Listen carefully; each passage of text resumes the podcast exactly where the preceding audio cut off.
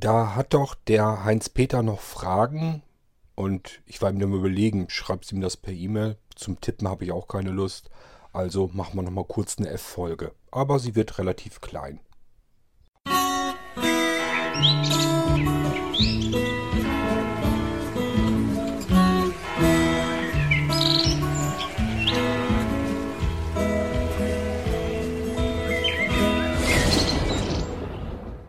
Okay, wechseln wir mal in die E-Mail von Heinz-Peter, dann kann ich das Ding dann gleich beantworten.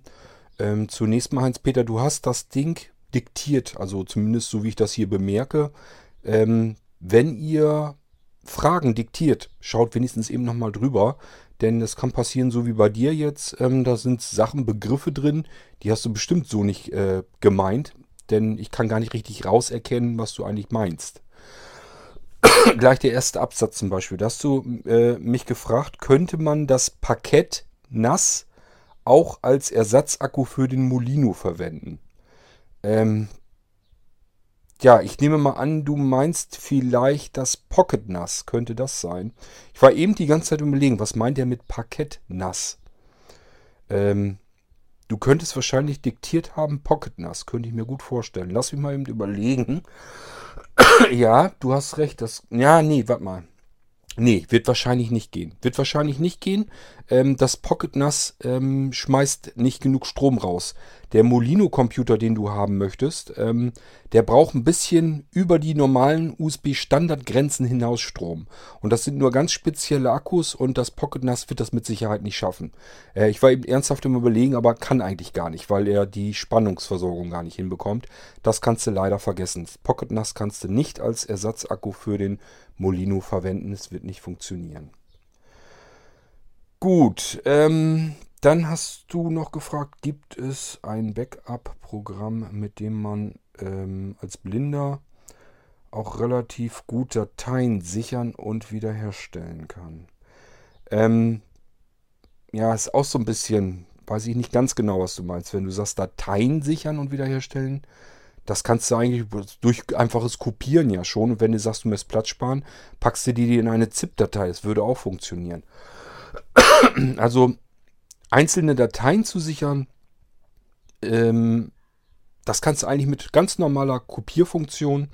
Ähm, Gibt es natürlich auf den Blinzeln-Computern verschiedene Möglichkeiten und Funktionen, womit man mal eben Dateien von einem Ort zum anderen kopieren kann, auch relativ automatisiert. Ähm, wenn du das NAS-Paket dazu nimmst, dann kannst du das sogar komplett vollautomatisieren. Kannst also sagen, er soll mir einmal am Tag oder mehrfach am Tag soll er gucken, ob in dem bestimmt, einem bestimmten Verzeichnis, ob da neue Dateien reingekommen sind. Wenn ja, soll er mir die irgendwo anders hinkopieren, um sie dann eben zu sichern. So kannst du sie natürlich auch genauso gut von dort aus wieder zurückkopieren, also wieder herstellen. Also mit einzelnen Dateien ähm, weiß ich nicht genau, was du speziell im Schilde führst. Ähm, vielleicht einfach nochmal ähm, eben sagen, was genau du vorhast, was das für Dateien sind. Wenn du jetzt irgendwie sagst, du hast irgendwie in persönlichen Verzeichnissen verschiedene Dateien und die möchtest du regelmäßig gesichert wissen. Da gibt es Software für, natürlich. Und äh, das geht auch blind bedienbar. Ähm, und man kann das Ganze natürlich auch manuell machen. Das geht auch alles. Äh, ähm, ich weiß aber nicht, ob das das ist, was du vorhast. Denn wenn du jetzt meinst, du möchtest dein komplettes System sichern, das ist noch wieder eine ganz andere Geschichte. Dann macht man ja eine Image-Sicherung des Laufwerks, des Systemlaufwerkes. Dazu habe ich hier auch in der Folge schon, ähm, also hier im Podcast schon mal zwei Folgen gemacht. Äh, da geht es um Drive Snapshot. Das ist das ähm, Standardprogramm Nummer 1 bei Sehbehinderten und Blinden. Die, das wird am liebsten verwendet äh, zur Sicherung von kompletten Laufwerken und Wiederherstellung. Und das ist auch der Untergrund sozusagen des Einklick-Sicherungssystems, welches man von Blinzeln dann hat. Ähm, ja, aber wie gesagt, wenn du einzelne Dateien oder Verzeichnisse oder sowas, ähm, das ist das Einfachste wäre kopieren, denn Platz kostet heutzutage nicht mehr so wahnsinnig viel Geld. Da kannst du besser eben einfach die Dateien rüber kopieren, wohin du sie sichern haben möchtest. Und dann sind sie eben an verschiedenen Orten und somit auch sicher. Also da würde ich mir nicht so wahnsinnig viel äh, Kopf machen, äh, Dateien zu bewegen von einem Ort zum anderen, also kopieren äh, das ist wirklich kein Problem mehr. Da gibt es verschiedenste Software. Ähm, vollautomatisiert, teilautomatisiert, manuell, wie du es haben möchtest. Ähm, drittens, kennst du eine iPhone-App, mit der man auch Playlists, ich nehme an Playlisten, er schreibt hier Playlist End, ähm, aufstellen kann? Vermutlich willst du Playlists erstellen. Jetzt, da kommt es auch wieder drauf an. Ähm, dir nützt ja nicht einfach die iPhone-App. Von was möchtest du eine Playlist erstellen? Von der Musik, die auf deinem iPhone drin ist, in der Musik-App? Oder das Problem am iPhone ist immer, es gibt keinen, äh, ja, ich sag mal, die, wenn du eine App hast, die kommt aus ihrem Ordner nicht raus. Die kann nicht einfach quer durchs iPhone greifen und irgendwo was ähm, sich durchlesen und daraus Playlisten erstellen und dann kann man die wieder abspielen und das muss dann auch wieder zugreifen auf die Musikdateien. Das funktioniert so nicht, weil äh, jede App in ihrem eigenen Verzeichnis bleibt beim iPhone. Die kann nur über APIs, also über Schnittstellen mit anderen Apps auf dem iPhone kommunizieren. Stell dir mal das iPhone vor wie ein riesengroßer Knast, ein Gefängnis. Und jede App ist in einer Gefängniszelle. So, und wenn jetzt eine App auf irgendetwas anderes zugreifen will in deinem iPhone, dann klopft sie gegen die Tür, der Wärter geht hin zur Zelle, macht oben diese kleine Luke auf und fragt, was willst du denn? Und dann sagt die App, ähm, ja, was weiß ich, ich möchte mal äh, äh, zum Beispiel ins Internet, ich möchte irgendwie auf eine bestimmte Internetadresse. Ähm, ja, und dann sagt der Wärter, ja, welche Internetadresse? Die App gibt ihm die Internetadresse durch und äh, der ähm, Wärter stellt sozusagen über Systemkomponenten, also über das Gefängnishaus, sozusagen über das Hauptbüro, ähm, diese Internetverbindung dann her. Ähm, so ähnlich musst du dir das vorstellen. Das heißt, wenn eine App mit etwas anderem kommunizieren will, geht das nie so, dass sie die Gefängniszelle verlassen kann, sondern sie kann immer nur durch diese kleine ähm, Luke, wo man das Essen durchreicht, darüber kann sie mit dem Wärter, mit dem restlichen Gefängnis kommunizieren. Das ist eben dieses Sandboxing im iPhone und äh, die können wirklich nur über die APIs ähm, mit, sich mit anderen Funktionen des Betriebssystems und mit anderen Apps austauschen. Anders funktioniert es nicht. Das macht ja das iPhone eben relativ gut sicher. Das sichert das ganze Ding ab. Und äh, deswegen ähm, können Apps auch zum Beispiel nicht einfach auf deine E-Mails zugreifen oder ähm, auch nicht in deinen, äh, in, in deinen iMessage-Ordner einfach zugreifen. Die können, also du wirst es nie erleben, dass eine App einfach eine iMessage, die du in iMessages drin hast, in den Nachrichten, ähm, dass die einfach da Nachrichten auslesen können. Funktioniert nicht, gibt es gar keine API für. Auf Kontakte können sie natürlich zugreifen, dann kriegst du diese Meldung zwischendurch, ähm, ja, die App möchte jetzt auf deine Kontakte zugreifen. Ist das so in Ordnung? Willst du das oder willst du das nicht erlauben? Ähm, das passiert so bei typischen Sachen. Auch da passiert wieder nichts anderes. Die App spricht aus ihrer Gefängniszelle über die Luke mit dem Gefängniswärter. Ich brauche hier mal eben Zugriff auf die Adressen. Ich muss mal eben auf die Kontakte zugreifen. So, und dann sagt der Wärter, äh, Moment mal, ich frage mal eben den Chef, und das bist dann du als Anwender, ob ähm, du das hier überhaupt darfst. So, dann fragt der Wärter sozusagen dich, hier will diese und jene App, möchte jetzt auf die Kontakte zugreifen. Soll sie das dürfen oder soll sie das nicht dürfen? Dann kannst du das auswählen. So in etwa musst du dir das vorstellen, wie das am iPhone funktioniert. Das heißt, du kannst nicht einfach irgendeine App nehmen und ähm, irgendwo, wo irgendwo anders äh, Musik vielleicht gespeichert ist, eine Playlist generieren. Aber auch da, ich weiß nicht 100% genau, was du vorhast. Da müsstest du einfach mal genauer, detailreicher erklären, was dir im Sinn ist. Einfach sagen, ich habe hier und da Musik, ob die jetzt in einer bestimmten App drin ist oder ob du die im Musik in der Musik-App von, von Apple meinst ähm, und wo du überhaupt so eine Playlist erstellen willst. Oder ob du in irgendeinem Streaming-Dienst bist, das ist wieder eine ganz andere Geschichte. Wenn du sagst, du benutzt Spotify oder Napster oder irgend sowas, klar kannst du da Playlisten generieren und erstellen und kannst sie auch der Reihenfolge nach abspielen lassen, kannst du alles Mögliche mitmachen, aber nur innerhalb dieser einen App. Ich habe das zum Beispiel auch, benutze Napster sehr gerne, ähm, habe also die App ähm, von Napster auch auf den iOS-Geräten und da mache ich mir regelmäßig Playlisten fertig und die füttere ich auch. Wenn ich da wieder Titel habe, wo ich sage, oh, das passt prima in die Playlist, in eine bestimmte, die ich schon habe, dann kommt der Titel dort eben dazu und dann kann ich mir irgendwann diese komplette Playlist eben abspielen.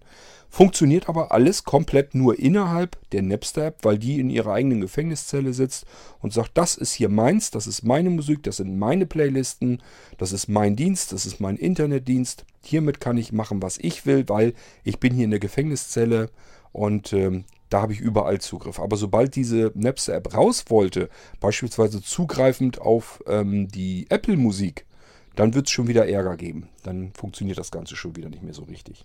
Also einfach mal genauer erzählen, was du vorhast, dann kann ich dir eventuell weiterhelfen.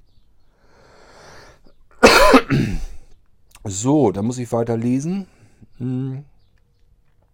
Ob es einen Podcast über File Explorer geht, äh, gibt von mir.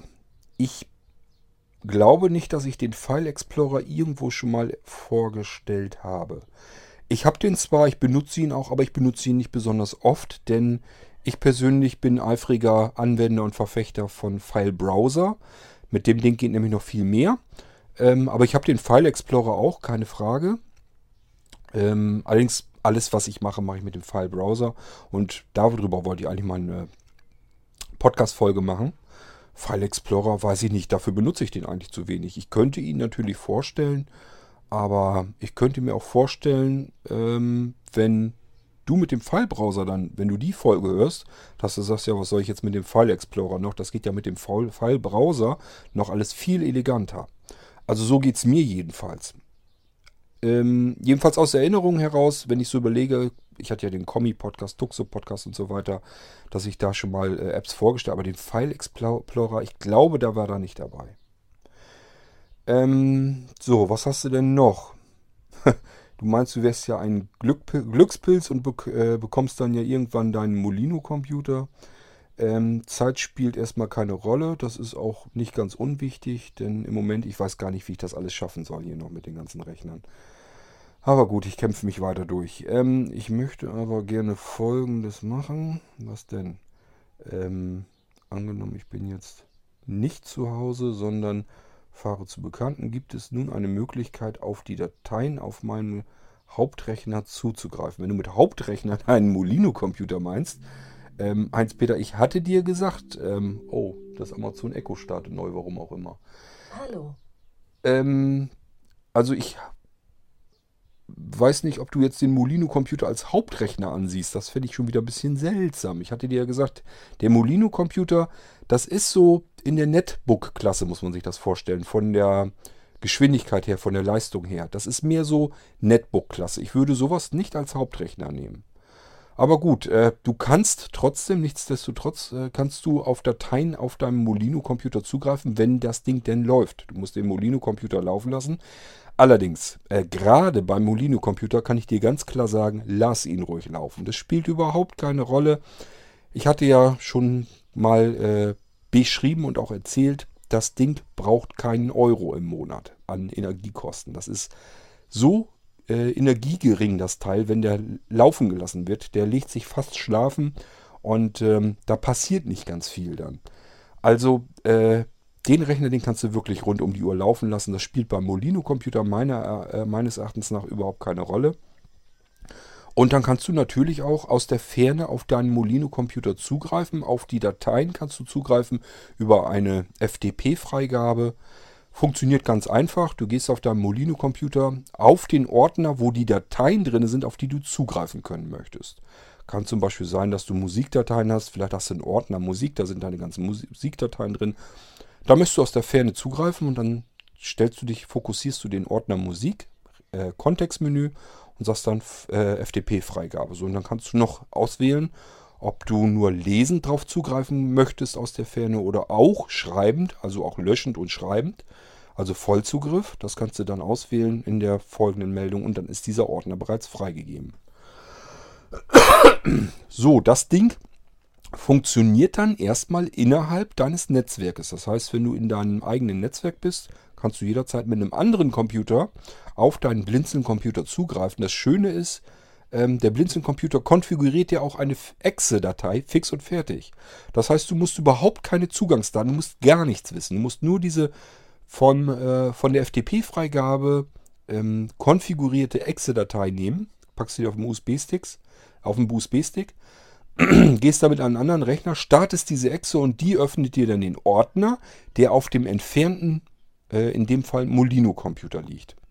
Das heißt, im Netzwerk ist das schon mal alles überhaupt kein Problem. Geht auch komplett automatisch. Du musst gar nichts können, du musst keine Anmeldedaten wissen, du musst keine Netzwerkadresse wissen, gar nichts. Du musst nur ein Programm starten auf dem entfernten Programm, äh, auf dem entfernten PC, mit dem du auf deinen Blinzeln-Computer dann zugreifen willst. Das funktioniert dann so. Ähm, wenn du dann aber übers Internet zugreifen willst, dann musst du dir was überlegen. Also ich würde es dann so machen, äh, per VPN-Verbindung. Eine VPN-Verbindung, ähm, Virtual Private Network, also virtuelles privates Netzwerk. Das heißt, das ist wie so eine Leitung, eine Zuleitung quer durchs Internet, wie so durch so einen Tunnel. Musst dir vorstellen, das Internet wäre das ganze Straßennetz oben drüber und du buddelst dir einen tu äh, Tunnel, einen eigenen, unter diesem kompletten Straßennetz unterdurch bis hin zu deinem Router und ähm, verbindest dich dort direkt mit deinem Netzwerk.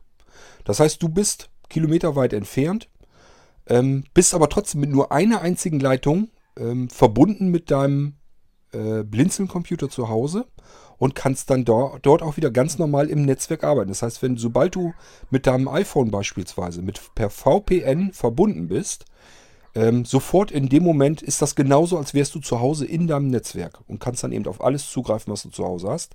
So würde ich es machen, weil es viel flexibler ist. Du kannst es vielfältiger einsetzen, weil du eben so bist, als wenn du zu Hause bist. Und so kannst du das eben auch unterwegs dann haben. VPN-Geschichte einrichten am, äh, an der Fritzbox. Ich meine, dass wir dazu Hilfedateien hatten. Musste einfach mal eine leere E-Mail an isa.blinzeln.org schicken und dann schickt sie dir so einen Index zurück, wenn du keinen Betreff angibst. Und dann guck mal, ob da irgendwie was steht, Fritzbox mit VPN reinrichten. Irgendwie meine ich, hätten wir sowas schon mal gehabt und dann kannst du dir das da mal anschauen. Ähm, Ansonsten ist es aber auch relativ einfach. Du kannst äh, in der Fritzbox einfach mal schauen. Ich weiß nicht mehr genau, wo es war, aber irgendwo kannst du dieses VPN eben aktivieren, einrichten.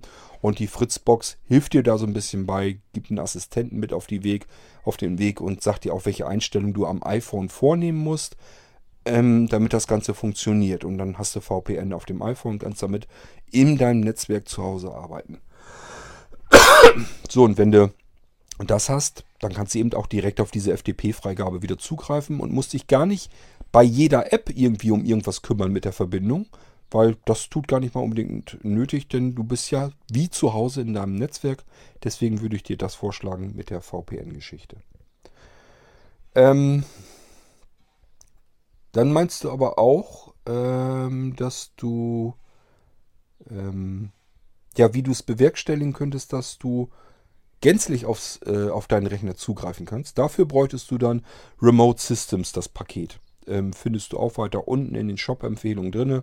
Remote Systems heißt das, wird wahrscheinlich BRS, also Blinzel Remote Systems abgekürzt sein. Also wenn du in dieser Riesendatei nach BRS suchst, müsstest du eigentlich zum Blinzel Remote System kommen. Und ähm, das kannst du dir auch auf dem Molino-Computer tatsächlich einrichten lassen und kannst dann aus der Ferne dich mit deinem Blinzeln-Computer verbinden. Ähm, da muss man dann eigentlich nur noch wissen, wie geht das. Das hängt aber davon ab, welchen Client auf welchem Gerät du benutzt, ob du dich mit einem normalen Windows-Computer verbindest oder mit einem iPhone oder mit einem Android-Gerät und welche Clients du dazu nimmst. Aber es funktioniert dann. Der Blinzeln-Computer, auch ein Molino kann das sein, wird dann so konfiguriert, dass der optimal ähm, auf Anfragen reagieren kann. Und ähm, ja, dass der Sound knackig rüberkommt, denn für uns sehbehinderte und blinde Menschen ist äh, eine knackige Soundausgabe wesentlich wichtiger als eine knackige Bildübertragung. Ähm, so, und das ist alles in diesem Remote Systems Paket mit drin. Das orderst du einfach dazu und äh, schon kannst du dich mit, dem, äh, mit einem anderen Rechner auf deinem Blinzeln-Computer verbinden. Musst dann nur am Blinzeln-Computer, wenn du das dann benutzen willst, äh, musst du nochmal in die Firewall und aktivierst hier dort die Zugriffe auf äh, Remote Desktop. Das ist aber nicht so schwierig. Das sind so ein paar Sachen, die du eben machen musst. Und ähm, dann kannst du in dem Moment, ab dann kannst du eben auf deinen Rechner zu Hause wirklich zugreifen. Kannst ihn also aus der Ferne bedienen. Das heißt, wie musst du dir das vorstellen? Ähm, verbindest dich mit deinem Smartphone oder mit dem, mit dem anderen Computer mit deinem Rechner zu Hause und hörst dann deinen Screenreader zu Hause und kannst dann an der Tastatur ganz normal weiterarbeiten und hörst eben auch den Screenreader zu Hause reagieren. So kannst du dich bewegen und navigieren auf deinem Blinzeln-Computer zu Hause und kannst dann damit arbeiten. Das funktioniert dann.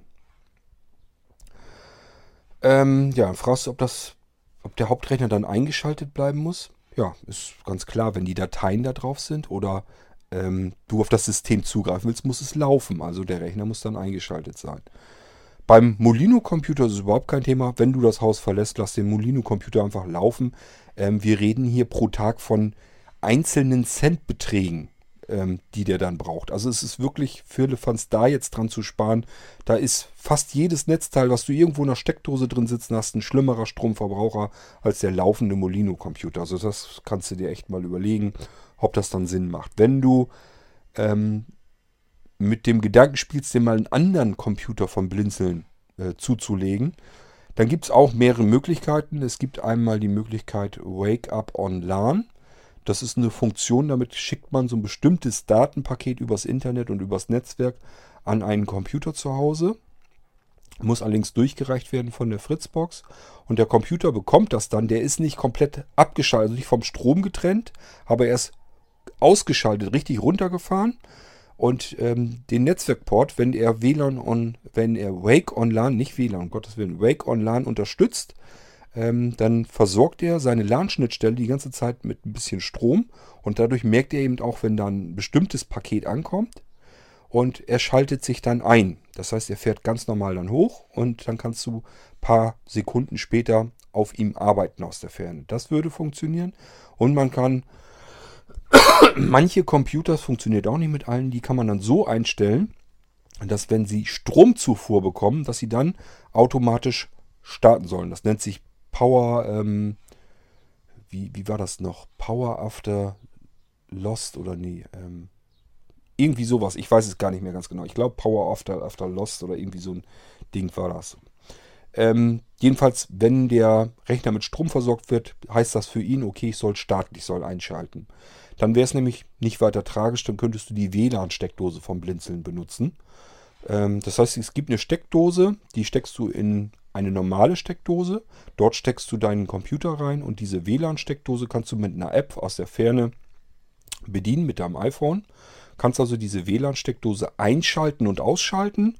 So, und wenn du den Computer runtergefahren hast, die WLAN-Steckdose ausgeschaltet ist, dann kannst du aus der Ferne einfach die WLAN-Steckdose einschalten, wartest ein paar Sekunden, bis der Rechner eben hochgefahren ist und kannst dann wieder darauf zugreifen. Gibt also verschiedene Wege und Möglichkeiten, wie man das bewerkstelligen kann. Ähm, musste dann nur darauf achten. Mit dem Molino, mit dem Molino-Computer geht es nicht, weil der keinen integrierten eingebauten LAN-Anschluss hat, sondern der hatte WLAN. Und über WLAN funktioniert das so jedenfalls nicht. Ähm, es gibt den Molino-Computer, naja, es gab ihn äh, in einer äh, Weise, dass er automatisch startet, wenn, man, wenn er mit Strom versorgt wird. Allerdings, ähm, das ist eine ja, das ist ein anderer Hersteller. Die Molino-Computer, die werden von zwei Herstellern im Prinzip produziert. Und der eine hat die Firmware einen ganz kleinen Tacken anders gemacht. Die Hardware ist alles dasselbe, Software, Treiber, alles dasselbe. Ist exakt das identische Gerät, nur die Firmware unterscheidet sich in einer Funktion, nämlich beim einen Hersteller ähm, startet der Molino-Computer, wenn er mit Strom versorgt wird, beim anderen nicht. Da muss man die Taste drücken. Und diese, die automatisch starten, ähm, der Hersteller hat die Produktion dieses Modells, das du haben willst, aufgegeben. Da müsstest du dann ein anderes Modell nehmen. Das ist gleich, sage ich dir gleich dazu, ist mit einem Lüfter drin. Ähm, ja, also beim Molino-Computer funktioniert es so jedenfalls nicht, aber den würde ich, wie gesagt, auch nicht unbedingt als Hauptrechner benutzen. Allerdings aus der Ferne bedienen oder auf Dateien zugreifen. Das geht auch mit dem kleinsten vom Blinzeln, also auch mit dem Molino-Computer. So, ähm, noch eine Frage. Du hast ja in einem Podcast-Folge die tolle App Opinion vorgestellt. Ähm, wäre es damit möglich, auch einen Podcast zu schicken? Ja, das kannst du. Du kannst mit Opinion natürlich ganz normal aufnehmen. Also wenn du mir was zu erzählen hast, nimmst du das ganz normal auf mit Opinion. Und dann gehst du, oh, ähm, hör dir den Podcast mal an, wo ich Opinion vorgestellt habe.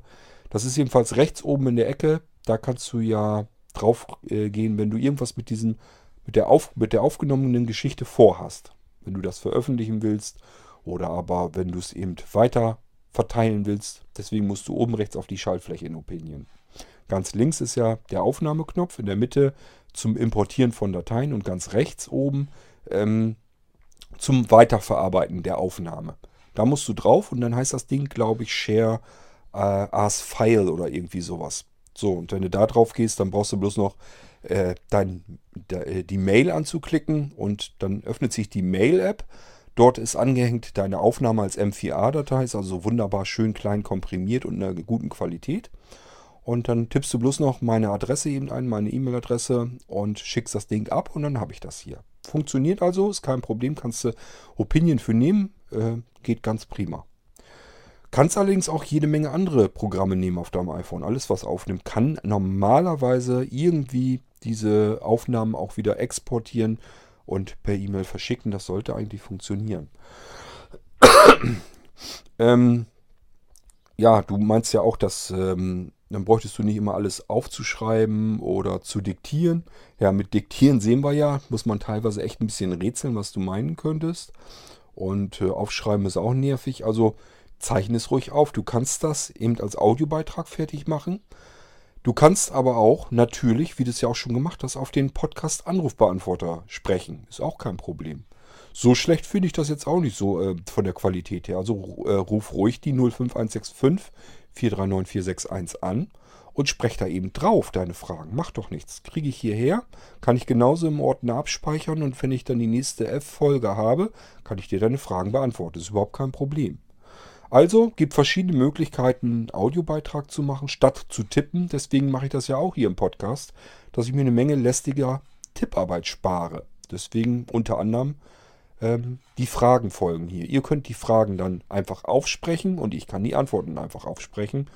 Und wir haben zusätzlich eine Folge, die wieder andere hören können, die vielleicht die gleiche Frage gestellt hätten und sie dann automatisch gleich mit beantwortet bekommen. Deswegen ist das total praktisch. Praktischer, als wenn ich mich an jede einzelne E-Mail dran setze und jede einzelne E-Mail ähm, wieder erneut haarklein alles erkläre.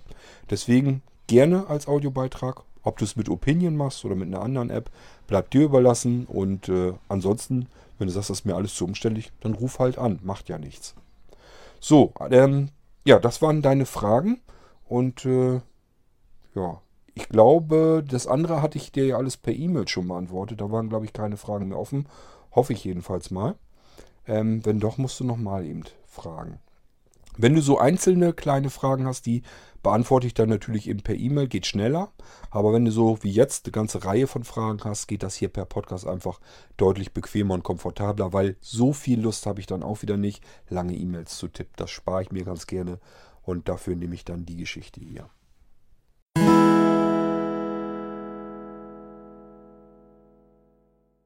Mich hat vor wenigen Tagen der Roland mal gefragt, ähm, ob ich die Textscanner, die gibt es gar nicht mehr. Wenn man das auf äh, der alten Homepage von Ulrich Hanke ähm, nachliest, dann versucht man an manche Programme ranzukommen, die ich irgendwann mal vor etlichen Jahren oder schon Jahrzehnten programmiert habe. Und die Textkanne ist auch schon ein bisschen älter.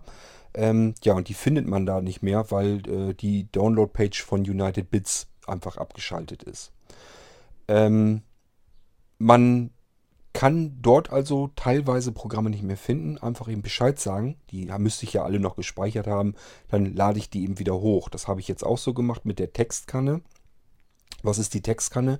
Die mit der Textkanne kann ich meine äh, Zwischenablage unter Windows ähm, sozusagen erweitern. Ich kann nämlich normalerweise, wenn ich jetzt Text markiere irgendwo und drücke dann STRG plus C, dann kopiere ich ja diesen markierten Text in die Zwischenablage. So, jetzt gibt es dank der Textkanne dann eine Möglichkeit mehr. Man kann nämlich STRG C drücken und die S dann C loslassen und STRG weiterhin gedrückt halten.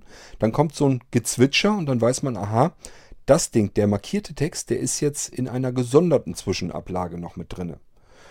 Ähm, Vorteil ist, ich kann jetzt weiteren Text markieren, drücke dann wieder STRG C, lasse C los, STR gedrückt lassen, es zwitschert wieder und das Ding ist wieder in weiteren Speichern.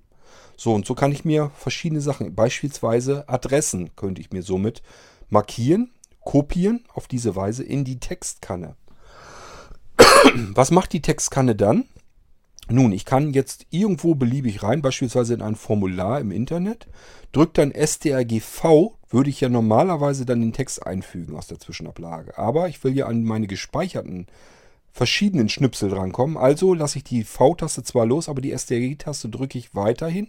Was passiert? Es ploppt ein Menü auf und da sind meine ganzen ähm, gespeicherten Texte drin in diesem Menü. Das heißt, ich kann jetzt auf dem Menü direkt eingehen, äh, mir das Ding raussuchen, den Schnipsel, den ich vorher mit eben auf diese Weise mit strgc abgespeichert habe in die Zwischenablage. Ähm, gehe in das Menü drauf und dann wird das, nur dieses Teil wird dann eingefügt. Das heißt, ich kann zum Beispiel zehn verschiedene Adressen in die Textkanne packen, die in der Zwischenablage arbeitet und kann dann auch aus der Zwischenablage an diese zehn verschiedenen Adressen wieder drankommen und jede einzeln wieder einfügen. Beispielsweise würde dann auch gehen. Oder aber nehmen wir mal, dafür habe ich die eigentlich hauptsächlich gut gefunden. Nehmen wir mal ein Formular im Internet. Beispielsweise wir wollen äh, einen Paketschein ausfüllen. Wir haben also jetzt eine Adresse von jemandem bekommen, haben was beispielsweise im Pfennigfuchser bei Blinzeln verkauft und wollen jetzt ähm, diese Adresse in das Formular bei DHL fürs Paket eintippen. Dann nehmen wir jetzt einfach, gehen wir in die Adresse, die wir vielleicht per E-Mail bekommen haben, markieren uns Vorname, Nachnamen, drücken STRGC und lassen C los. Es pfeift einmal kurz. Weiter. Straße. STRGC, C loslassen, es pfeift wieder. Hausnummer vielleicht auch noch. Markieren. STRGC, C loslassen, es zwitschert wieder. Dann Postleitzahl und Ort. Das sind ja so die Sachen, die wir brauchen für das Formular später. Dann wechseln wir rein ins Internet, in das Formular von DHL, gehen in das Feld mit ähm, dem Namen, drücken dann strgv, lassen es V los, behalten das strg weiterhin gedrückt. So, dann sehen wir schon im Menü, was er uns abgespeichert hat. Da ist nämlich einmal Name, Vor, also Vorname, Name, ähm, Straße, äh, dann Hausnummer, dann Postleitzahl, dann Wohnort. Und wir können somit ganz schnell über dieses Menü gezielt dieses jetzt einfügen, ohne jedes Mal zwischen zwei verschiedenen Sachen hin und her wechseln zu müssen. Geht also viel, viel schneller und ist wesentlich komfortabler. Auch schöne Sache, wir können unsere Textkanne, wenn wir die einmal so vorbereitet haben, können wir jederzeit abspeichern und sie später auch wieder reinladen. Funktioniert also auch. Also mit der Textkanne kann man sich schon einiges äh, an Komfort hinzuholen und deswegen benutzen so einige dieses Ding ganz gerne. Das Teil habe ich wie gesagt vor ewiglichen Jahren mal äh, programmiert und zur Verfügung stellt. Das Ding kann dann tatsächlich auch jeder runterladen, jeder benutzen. Ist also nicht auf Blinzeln-Computer eingeschränkt, kann man überall benutzen. Wie kommt man da jetzt also dran, wenn es das so nicht mehr gibt über Ulrich Hankes alte Homepage?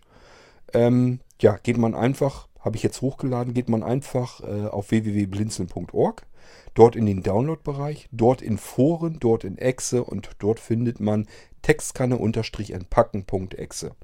Lädt man einfach herunter, entpackt das Ding, startet die Textkanne, sie erklärt nochmal ganz kurz, wie es funktioniert und dann einfach mal mitarbeiten und rumprobieren und ihr werdet merken, dass man sich da ein paar Sachen ganz nett mit ähm, komfortabler machen kann.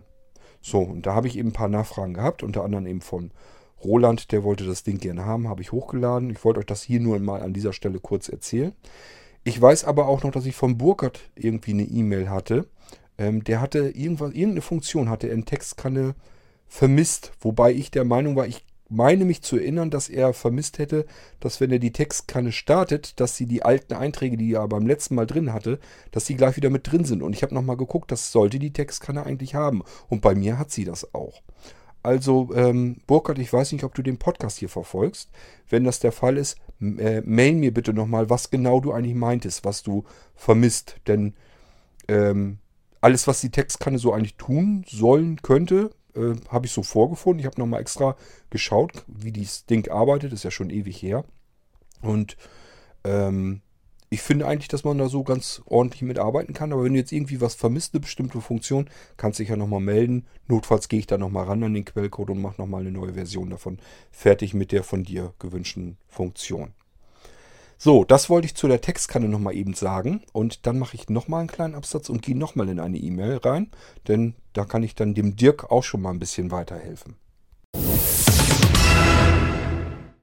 Ich wechsle mal in die E-Mail von dem Dirk. Der plant auch einen Rechner Neukauf und dem ist klar, dass, ähm, ich hoffe Dirk, dass das jedenfalls klar ist, äh, es wird Oktober. Also mit Sicherheit vielleicht sogar noch später, weil die Kiste, die du da wieder haben willst, das ist ja wieder so ein Riesenschlachtschiff. Und äh, das braucht, und ich habe jetzt im Moment mehrere solcher Schlachtschiffe. Also ich habe wirklich scheiße viel Arbeit vor mir. Und ähm, im August läuft jetzt nicht ganz viel. Also das können wir knicken, der fällt fast komplett aus. Und äh, im September geht es dann zwar wieder los, aber da muss ich mich natürlich um die ersten Bestellungen schon wieder dann kümmern. Das heißt, wir sind längst im Oktober angekommen und ähm, bei deiner Kiste, die ist so wuchtig, ich denke mal, ähm, ja, das wird dann wahrscheinlich mindestens Richtung Ende Oktober, ich rechne sogar eher mit November. Nun gut, ähm, ich hoffe nur, dass dir das soweit klar ist. Du sagtest, dass du nicht weißt, ob dein alter Rechner, wie lange der noch hält. Ähm, da müssen wir notfalls einen Ersatzrechner so lange fertig machen, dass du weiter arbeiten kannst. Also das ist jetzt nicht so das Riesenproblem. Ähm, müssen wir bloß gucken, dass du irgendwie einen Ersatz hast. Wenn du nicht selber sowieso schon, du hast ja auch eigentlich mehrere Computer, soweit ich weiß. Ähm, also ja, wir können es halt nicht ändern. Also das wird mit Sicherheit ähm, ein bisschen dauern, das Ganze. Ähm, ja, ich schaue mal eben, was du hattest. Du wolltest ja, beziehungsweise überlegst du ja, hatte ich dir ja auch gesagt, eventuell statt einen großen Kasten zu nehmen, vielleicht den kleinen Nano zu nehmen. Ähm, da würde ich dir raten, geh mal bitte in äh, den Podcast hier in irgendwas rein. Äh, vielleicht suche ich dir jetzt nachher am besten noch raus, die Folge zum Nanocomputer und füge dir das nochmal in die E-Mail ein. Und dann hörst du dir diese Folge zum Blinzeln Nano-Computer mal an, ob das was für dich sein könnte. Da habe ich den relativ genau beschrieben. Diesen Nano-Computer, den stellst du dann auf einen großen RAID Tower. So hatte ich dir das ja auch erzählt, weil, ja, so habe ich es hier halt auch. Ich mache das auch so und ich würde es dir auch ruhig durchaus so weiterempfehlen können. Ich finde das eigentlich ganz angenehm so. Weil diesen kleinen Rechner, den kann man mal eben sachte schnell austauschen. Und die ganzen Platten, wo alles drauf ist, das kann man dann in diesem schönen klimatisierten RAID Tower drin lassen und äh, dann funktioniert das eigentlich ganz prima. Ähm, so, jetzt muss ich aber mal gucken, was du noch hattest. Ähm, ob du das fertig kriegst, eventuell, du wolltest dann erstmal vielleicht nur den RAID Tower mit vielleicht zwei Festplatten haben, damit das Ganze nicht so irrsinnig teuer wird, denn wenn man da acht riesige Festplatten reinstopft, ja, dann wird das Ganze tatsächlich recht teuer. Ähm, ob du das selbst bewerkstelligen kannst. Ja, würdest, würdest du hinkriegen. Sind, du musst also einmal dieses Wechselrahmensystem, das musst du an der Festplatte festschrauben und dann kannst du die Festplatte reinschieben, diesen RAID Tower. Und ich nehme mal an, das wirst du hinkriegen, sind wie gesagt einfach nur, ich weiß gar nicht, zwei oder sogar vier Schrauben. Jedenfalls einfach nur die Platte an diesen kleinen Rahmen mit dem Griff dran anschrauben und dann kannst du das ganze Ding komplett samt Griff in äh, den RAID Tower reinschieben, den Griff nach einmal so rumklappen, bis das klack klack macht und dann sitzt die Festplatte fest. Problematischer wird, da weiß ich nicht, ob du das schon mal gemacht hast. Ähm, du musst ja die Festplatte, die jungfräuliche Festplatte dann einrichten. Es sei denn, du kaufst sie dann auch über Blinzeln. Dann richte ich die vorher schon ein. Dann sind die fix und fertig, wenn die dann ankommen. Die kannst du dann wirklich so reinstopfen. Aber wenn du die irgendwo eine kaufst, steckst sie da rein. Die musst du dann selber natürlich ähm, partitionieren und so weiter. Ich weiß, ich wüsste, vermutlich wissen, wie es geht. Ich wollte es dir nur noch mal sicherheitshalber eben erzählt haben, dass eine jungfräuliche Festplatte, die du da reinpackst, die meldet sich nicht am System an. Da kann Windows so erstmal überhaupt nichts mit anfangen. Musst du über, ähm, ja, den Daten, über die Datenträgerverwaltung dann dir erstmal einrichten, die Platte. So, ähm, was hast du denn noch an Fragen? Äh, ja, bist jetzt wegen dem kleinen Computer am überlegen. Das ist wie gesagt der Blinzeln Nano-Computer. Den haben schon ganz viele Leute eigentlich.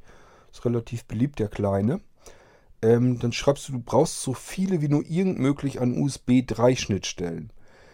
Ähm, ich meine, dass du hast nämlich noch ein anderes Problem. Du willst ein 32-Bit-Betriebssystem unbedingt noch drauf haben.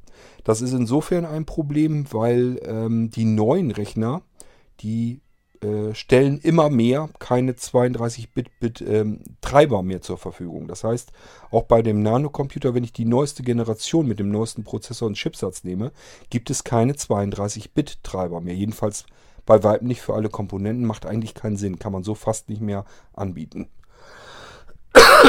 so, und du willst mit alten DOS-Programmen arbeiten, die laufen auf 32-Bit Windows.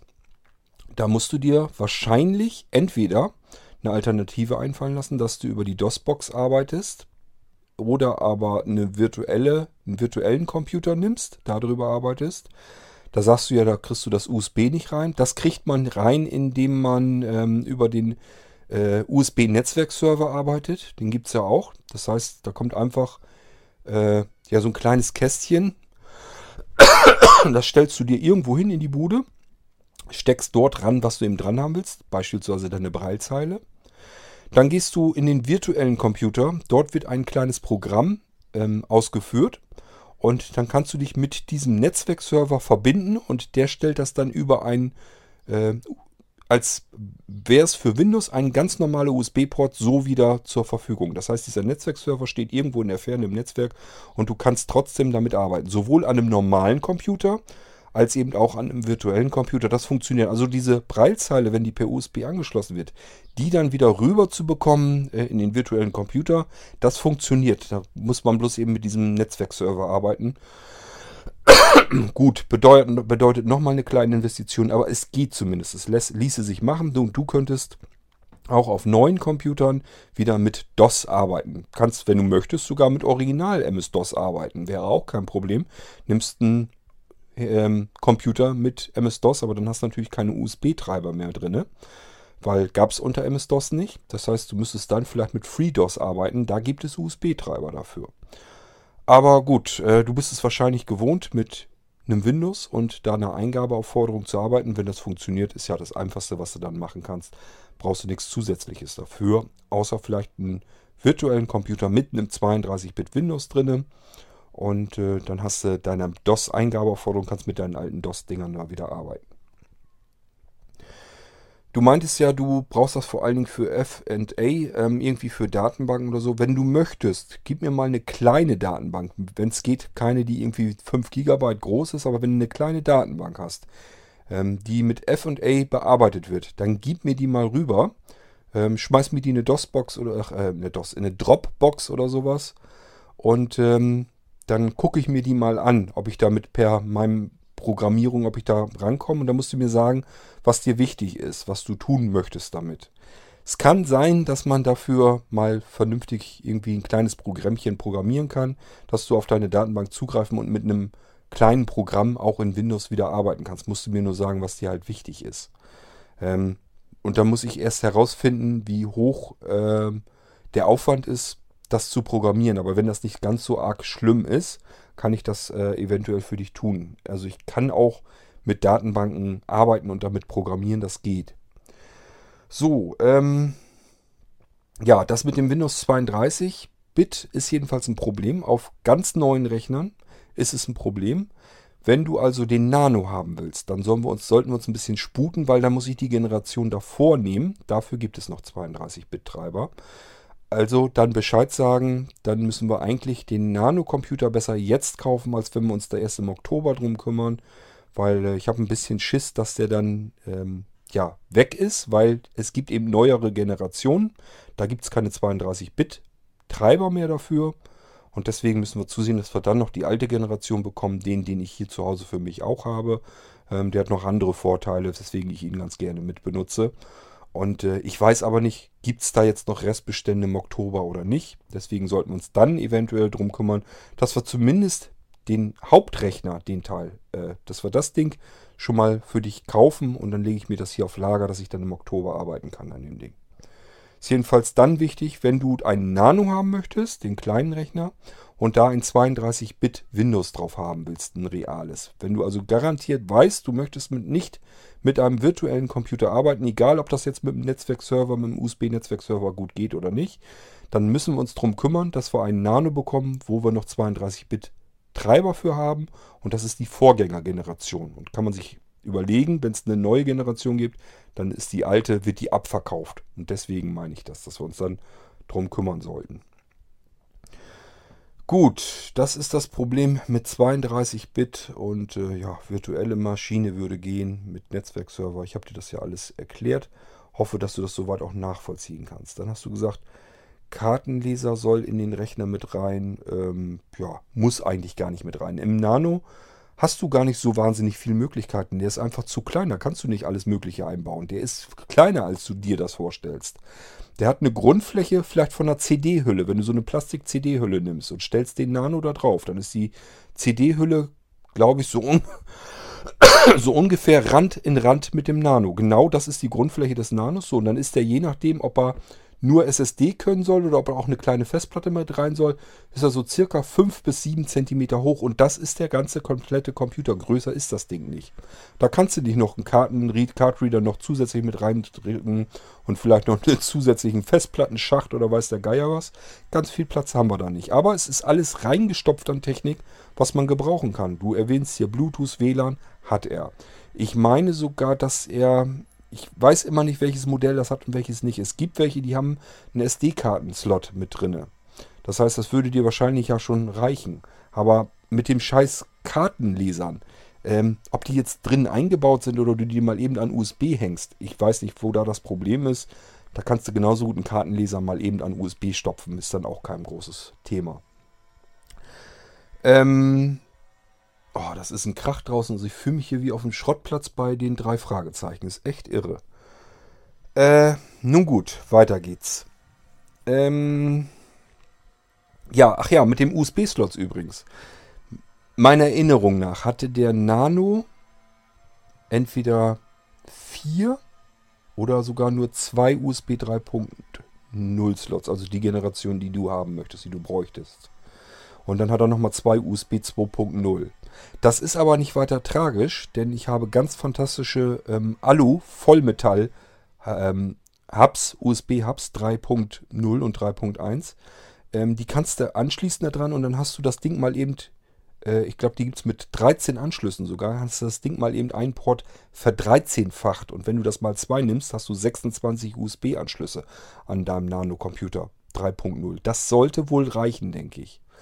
Ist also gar nicht mehr unbedingt nötig, dass du das alles im Computer als Steckkarten drin hast. Das kann man genauso gut eben äh, anschließen und dann hast du eben das Ganze extern. Hat sowieso noch einen Vorteil, da muss nämlich nicht die ganze Stromversorgung dein armer kleiner Computer machen, sondern dann kannst du zusätzlich eben ein Stromnetzteil in die Steckdose stecken zu dem äh, USB-Hub und dann hat das seine eigene Stromversorgung, kann alle ähm, Anschlüsse egal was du da dran klopfst, ähm, mit ausreichend Strom versorgen, denn das Netzteil schafft lockere 60 Watt. Und das ist eine ganze Menge. Damit kann es eigentlich alles an den zig USB-Anschlüssen versorgen, was du mit Strom versorgen musst. Okay, ähm, dann wollen wir mal gucken, was du noch so hast. Äh, ja, du sagst, dass dein jetziger Rechner ewig zum Starten braucht, kann ich mir denken. Ich habe ja einmal bei dir mit Fernwartung mal gearbeitet, wenn du dich noch erinnerst. Sollte ich dir mal helfen. Und da habe ich gesehen, was du mit deinem Rechner, was du da alles draufgeknallt hast. Alter Falter. Der, also Dirk ist so einer, der kommt mit einem Desktop nicht aus, obwohl der schon hochauflösend ist. Äh, der haut sich alles voll auf dem Desktop. Und er hat tausende von Programmen, die automatisch immer mit gleich gestartet werden. Das heißt, er installiert ordentlich fleißig und hat dann alles drin, was irgendwie geht. Und das wird alles mitgestartet.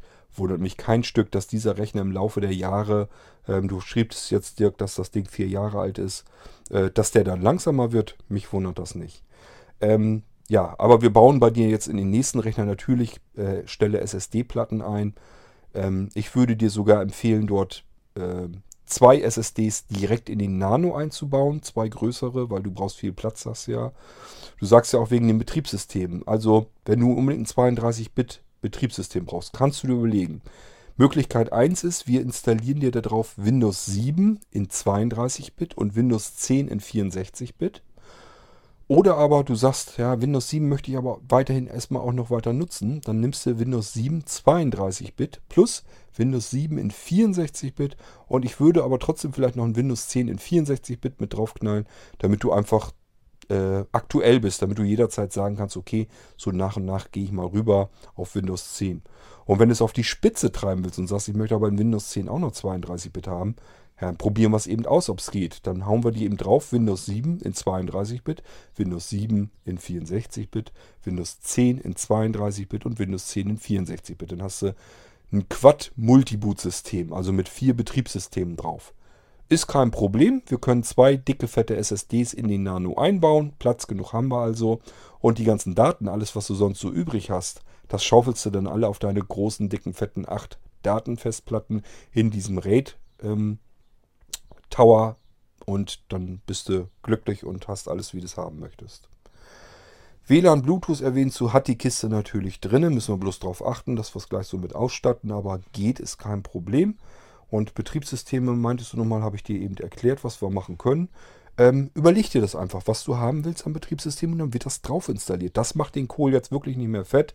Eine Betriebssysteminstallation, da nehme ich absichtlich ja nur 50 Euro, damit man sich eben die Multi-Boot-Systeme vom Blinzeln so leisten kann. Und ob ich dir jetzt zwei Betriebssysteme installiere, vier, sechs, acht oder zehn Betriebssysteme auf diesen einen kleinen winzigen Computer, das spielt keine Rolle. Das macht den Computer auch nicht langsamer, weil jedes System für sich komplett abgetrennt läuft. Das heißt, überleg dir einfach, was du gerne hättest und dann wird das eben drauf installiert. Ist doch überhaupt kein Thema. Ähm, müssen wir bloß gucken, ob das alles so klappt. Aber normalerweise, wie viel das ist, das spielt eigentlich keine Rolle. So, was hast du denn noch? Ähm, ja, mit der Breitzeile meintest du nochmal, dass du deswegen mit dem virtuellen Computer, weil du das USB von der Breitzeile nicht rübergekriegt hast. Ja, habe ich dir auch jetzt versucht zu erklären. Es gibt eben diesen USB-Netzwerkserver, stellst du dir hin, richtest dir ein, kannst du mit einem kleinen Programm von äh, jedem Betriebssystem, also von jedem, ja, eigentlich von jedem Betriebssystem, denn das Ding kann auch, funktioniert auch mit macOS oder auch mit Linux, gibt es auch, glaube ich, äh, Software dafür. Das heißt, du holst dir sozusagen über das Netzwerk diesen äh, Netzwerkserver ran. Du kannst dir einen kompletten Netzwerkserver, also alle Anschlüsse, alle USB-Anschlüsse, die da dran sind, ranholen. Du kannst dir aber auch einen bestimmten Port, einen bestimmten USB-Anschluss an einen Computer holen. Und das geht eben auch über virtuelle Maschine, weil es ihr vollkommen egal. Das ist sozusagen ein USB-Anschluss, das wird dem Betriebssystem als USB-Anschluss, als richtiger USB-Anschluss vorgegaukelt. Tatsächlich geht das Ding aber komplett übers Netzwerk an diesen Netzwerkserver ran und holt sich von dort den USB-Anschluss über das Netzwerk. Deswegen spielt das keine Rolle, ob es ein virtueller Computer ist oder ein realer. Äh, für das Windows, was da drauf läuft, ist das ein ganz normaler USB-Anschluss und deswegen dürfte das eigentlich kein Problem machen sein. Du hattest, glaube ich, auch einen JAWS-Dongle, wenn ich mich richtig erinnere. Auch da, prima Sache, so ein Netzwerkserver, packst den JAWS-Dongle da dran und kannst mit jedem Computer, den du irgendwie bei dir zu Hause im Netzwerk laufen hast, mal eben an diesen JAWS-Dongle dran. Kannst also sagen, ich hole mir mal eben den USB-Anschluss rüber zu diesem Computer hier, wo ich jetzt dran arbeiten möchte und hole mir den USB-Anschluss rüber, wo der JAWS-Dongle dran sitzt. Und äh, ja, dann kannst du an dem Computer arbeiten, dann setzt du dich vielleicht an einen, einen anderen Computer, da hast du auch JAWS dran. Und dann holst du dir den USB-Anschluss dort wieder rüber. Dann hast du den JAWS-Dongle eben damit verbunden. Allein deswegen macht diese Netzwerkgeschichte, vielleicht dieser Netzwerkserver vielleicht äh, schon Sinn für dich. Und äh, ja, das kannst du dann eben auch in die virtuellen Computer reinholen. Das kannst du kannst äh, ja auch auf den virtuellen Computer kann ich dir einen JAWS installieren und kannst dir von dort auch den JAWS-Dongle rüberziehen und hast dann auch auf den virtuellen Computern überall deine eine JAWS-Lizenz, weil du hast eben den Dongle. Deswegen ist das ganz praktisch und ähm, ist vielleicht sowieso eine Überlegung wert. Und dann bist du auch dieses problemlos, wie kriege ich meine USB-Breitzeile rüber in den virtuellen Computer. Einfach mit einem kleinen Stück Software sagen, ich möchte jetzt den USB-Anschluss äh, XYZ von meinem äh, Netzwerk-USB-Server haben. So, ähm, ja, da muss ich wieder ein bisschen lesen. sagst, ich soll mir schon mal ein paar heiße Gedanken machen. Ja, habe ich hiermit schon mal getan. Somit hast du schon mal so erste Informationen. Den, das Ding gebe, den Ball gebe ich dir zurück. Jetzt darfst du dir nämlich ein paar heiße Gedanken machen über das, was ich dir eben so alles erzählt habe. Ähm, die Festplattengehäuse, was hast du damit? Ach so, ähm, mit Wechselplatten für die Rahmen. Ähm, das hat schon Wechsel, das ist ein Wechselrahmensystem. Das äh, Raid, dieser Raid Tower, wo die ganzen acht Festplatten reinkommen, das ist schon ein Wechselrahmensystem. Aber nicht so, wie du das von deinem Blinzeln-Computer kennst, wo du nur eine Klappe aufmachst, kannst die nackte Festplatte reindrücken, sondern du musst die Festplatte erst an einen Griff anschrauben und dann kannst du diese Festplatte mitsamt dem Griff in diesen RAID Tower reinschieben. Aber es ist auch ein Wechselrahmensystem. Kannst jederzeit die einzelne Festplatte an diesem Griff wieder herausziehen, die zwei, vier Schrauben losdrehen, andere Festplatte rein und dann wieder äh, reinstrecken. Also ganz so toll, wie es bisher hattest, ist es zwar nicht, aber es hat ein Wechselrahmensystem. Kannst allerdings auch keine anderen Wechselrahmenschächte dort einbauen, weil das keine Standard 5 Viertel Zoll Slots sind. dann wäre dieser RAID Tower nämlich nochmal zu groß, sondern äh, ja, es sind schmalere Schubladen, äh, Griffe, wo du die Festplatten erstmal dran festschrauben musst. Du hast leider so noch keine QNAP-NAS oder so gesehen. So ähnlich ist das da auch. Da muss man auch immer die Festplatten an den Griff anschrauben. Das ist eigentlich Standard, das ist eigentlich normal. Das, was du jetzt von deinem Blinzeln-Computer kennst, mit diesem schönen Schacht drin, dass du die nackte Festplatte reinschieben kannst, das ist eher untypisch. So, was hast du denn noch? Ähm, ähm, wenn ich die Partition für die Systeme jeweils um die 200 GB einplanen könnte. Du, kann ich gerne machen. Ähm, musst du das selber überlegen. Wird halt teuer, wenn du jetzt sagst, du möchtest Windows 7, 32 und 64 Bit sind 400 GB plus Windows 10, 32 und 64 Bit sind nochmal 400 GB, dann sind wir bei 800 GB. Das heißt, wäre dann äh, ja das Beste, du würdest entweder eine 512er SSD einbauen. Quatsch, äh, reicht ja gar nicht. Ähm, das heißt, du müsstest eigentlich schon zweimal 512 GB SSD-Festplatten äh, in den Nano einschrauben. Und äh, ja, wird halt nicht billig, aber machbar ist das alles. Also wenn du natürlich nur sagst, du hast nur ein Multiboot mit zwei Betriebssystemen, A200 GB, das ist nicht so schlimm. Dann brauchst du bloß eine 500er äh, SSD oder zweimal 256 GB SSD kannst du auch nehmen. Das ist bezahlbar, das geht noch. Aber die 512er, die sind ein bisschen teurer und wenn man da gleich zwei Stück von braucht, dann geht es dann auch gleich ein bisschen höher im Preis. So, und wenn du sagst, möchtest aber noch ein bisschen Platz haben für Programme und so weiter, ähm, die du auslagern willst, dann äh, bräuchtest du eigentlich eine Terabyte SSD und dann wird es halt noch teurer. Also ist alles eine reine Preisfrage. Man kann das Ganze günstig haben, aber wenn man ganz viel Speicher braucht und das möglichst mit extremer Performance, äh, dann wird es eben auch entsprechend teurer, denn du willst nicht irgendeine SSD haben, so wie ich dich kenne. Du möchtest dann auch die beste und schnellste haben und das bedeutet, es wird ein wenig teurer. Aber gut, ähm, nur, dass du da mal darauf vorbereitet bist, überleg dir, wie viele Betriebssysteme, welche Betriebssysteme und äh, dann kann man sich immer noch darum kümmern. Aber wie viel Speicherplatz sie nun kriegen, das kann ich dir so einrichten, wie du das dann haben möchtest. Ähm, ja. Okay. Ja, das andere ist dann Privatkram, was du hier noch geschrieben hast. Ich sag nur mal so viel äh, gute Besserung. Ähm, ja, und dann hattest du noch geschrieben, ich soll mich mal bei dir melden. Pass auf, wir machen das so. Ähm, Dirk, ich gebe dir gleich per E-Mail den Link zu dieser Folge. Dann hörst du dir das mal an, was ich dir hier erzählt habe. Und dann machst du dir nochmal Gedanken dazu. Und wenn du soweit fertig bist, dass du weißt, was du ungefähr brauchst und was du haben willst, dann können wir irgendwann gerne nächste Woche oder so nochmal eben telefonieren. Oder wenn du morgen telefonieren willst oder so, sagst du Bescheid. Und dann können wir eben nochmal telefonieren. Ähm, ansonsten, ja, mach einfach Fragen per E-Mail und ich kann dir das auch per Podcast beantworten. Das ist auch kein Problem. Ähm, soll mir auch recht sein. Oder sprichst du eben selber mal einen Audiobeitrag, wäre auch schön. Haben andere da auch was davon. Ja, je nachdem, wie du das machen willst, spielt keine Rolle. Ähm, aber ich habe dir soweit erstmal Gedankenanstöße gegeben. Kannst dir erstmal so durch den Kopf gehen lassen, ähm, was dir dazu einfällt. Und äh, ja, dann kommen wir da auch irgendwann hin, dass wir wissen, was du jetzt genau haben willst. Ich würde auf alle Fälle sagen, den Link suche ich dir nachher noch raus und gebe dir den per E-Mail. Hör dir mal die Folge zu dem Nano-Computer überhaupt erst an. Ob das überhaupt ein Computer für dich ist oder ob du sagst, nee, das ist eigentlich nicht das, was ich will. Eigentlich möchte ich doch lieber einen großen Tower haben mit den alten Schächten da wieder drin und so weiter und den vielen Steckkarten. Du, dann bauen wir das Ding eben so. Also es muss ja jetzt nicht unbedingt ein Nano sein, bloß ich persönlich finde ihn sehr herrlich praktisch, weil er so wunderbar klein ist. Und ähm, dann wird der ganze Austausch später mal, wenn du wieder einen neuen Rechner willst, äh, viel einfacher, weil du eben die Festplatten in diesem RAID Tower, das lässt du einfach so wie es ist, Stecker rausziehen, Computer austauschen, Stecker wieder rein, Datenbestand ist wieder da, kannst mit dem neuen System wieder arbeiten, zack und fertig ist der Salat. Muss man, musst du nicht so einen riesen Tovabo wieder machen mit allen möglichen neuen Festplatten, musst wieder alles umziehen und so weiter mit dem ganzen Datensalat. Ähm, das geht dann eben alles deutlich einfacher.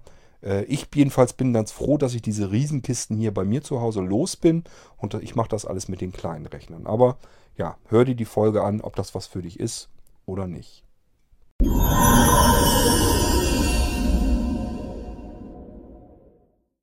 Dann wichtige Info an den Sascha. Ähm, du hattest mir eine Audio, einen Audiobeitrag geschickt ähm, als WAV-Datei. Das Ding ist kaputt hier angekommen. Ich kann es nicht abspielen. Ich weiß nicht, was du da gemacht hast. Denn äh, die anderen Sachen, die du vorher geschickt hast, das funktioniert ja wunderbar. Also irgendwas ist damit passiert, die ist jedenfalls kaputt. Die kann ich weder in der E-Mail-App schon mal anhören und abspielen, noch kann ich sie importieren in eine andere App, die eigentlich alles Mögliche frisst, auch wenn was ein bisschen kaputt ist oder sowas. Aber selbst die hat sich geweigert, das Ding zu importieren. Und ich kann sie hier auch in Opinion nicht reinladen. Also das musste nochmal aufsprechen oder irgendwas damit anstellen. Jedenfalls äh, komme ich da so nicht dran. Ich habe keine Ahnung, was du da aufgesprochen hast. Gut, ähm, ja, das nochmal so viel an Sascha, dass er das nochmal eben schicken muss und dann kann ich mich da gern drum kümmern.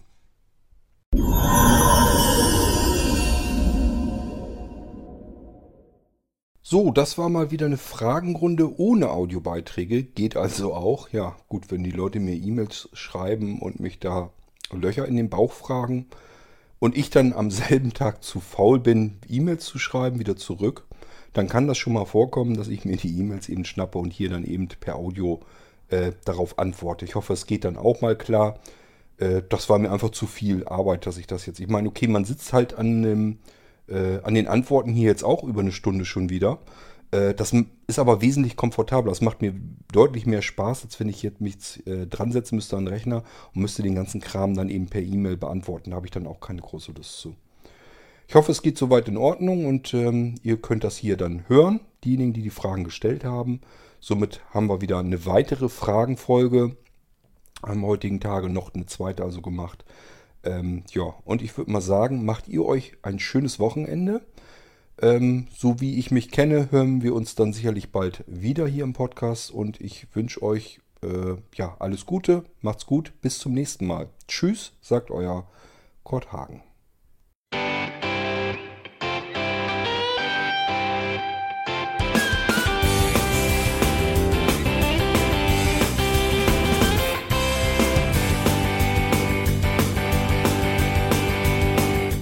Hörtest eine Produktion von Blinzeln Media. Wenn du uns kontaktieren möchtest, schreibe eine Nachricht an podcast.blinzeln.org oder über unser Kontaktformular auf www.blinzeln.org. Blinzeln schreibt man in unserem Fall übrigens immer mit einem D in der Mitte. Sprich unter 05165 439 461 auch gern einfach auf unseren Podcast Anrufbeantworter. Dann können wir deinen Audiobeitrag in einer unserer nächsten Sendungen verwenden. Für Lob, Kritik und eine Bewertung bei iTunes danken wir dir und freuen uns, wenn du auch bei unserer nächsten Sendung wieder mit dabei bist.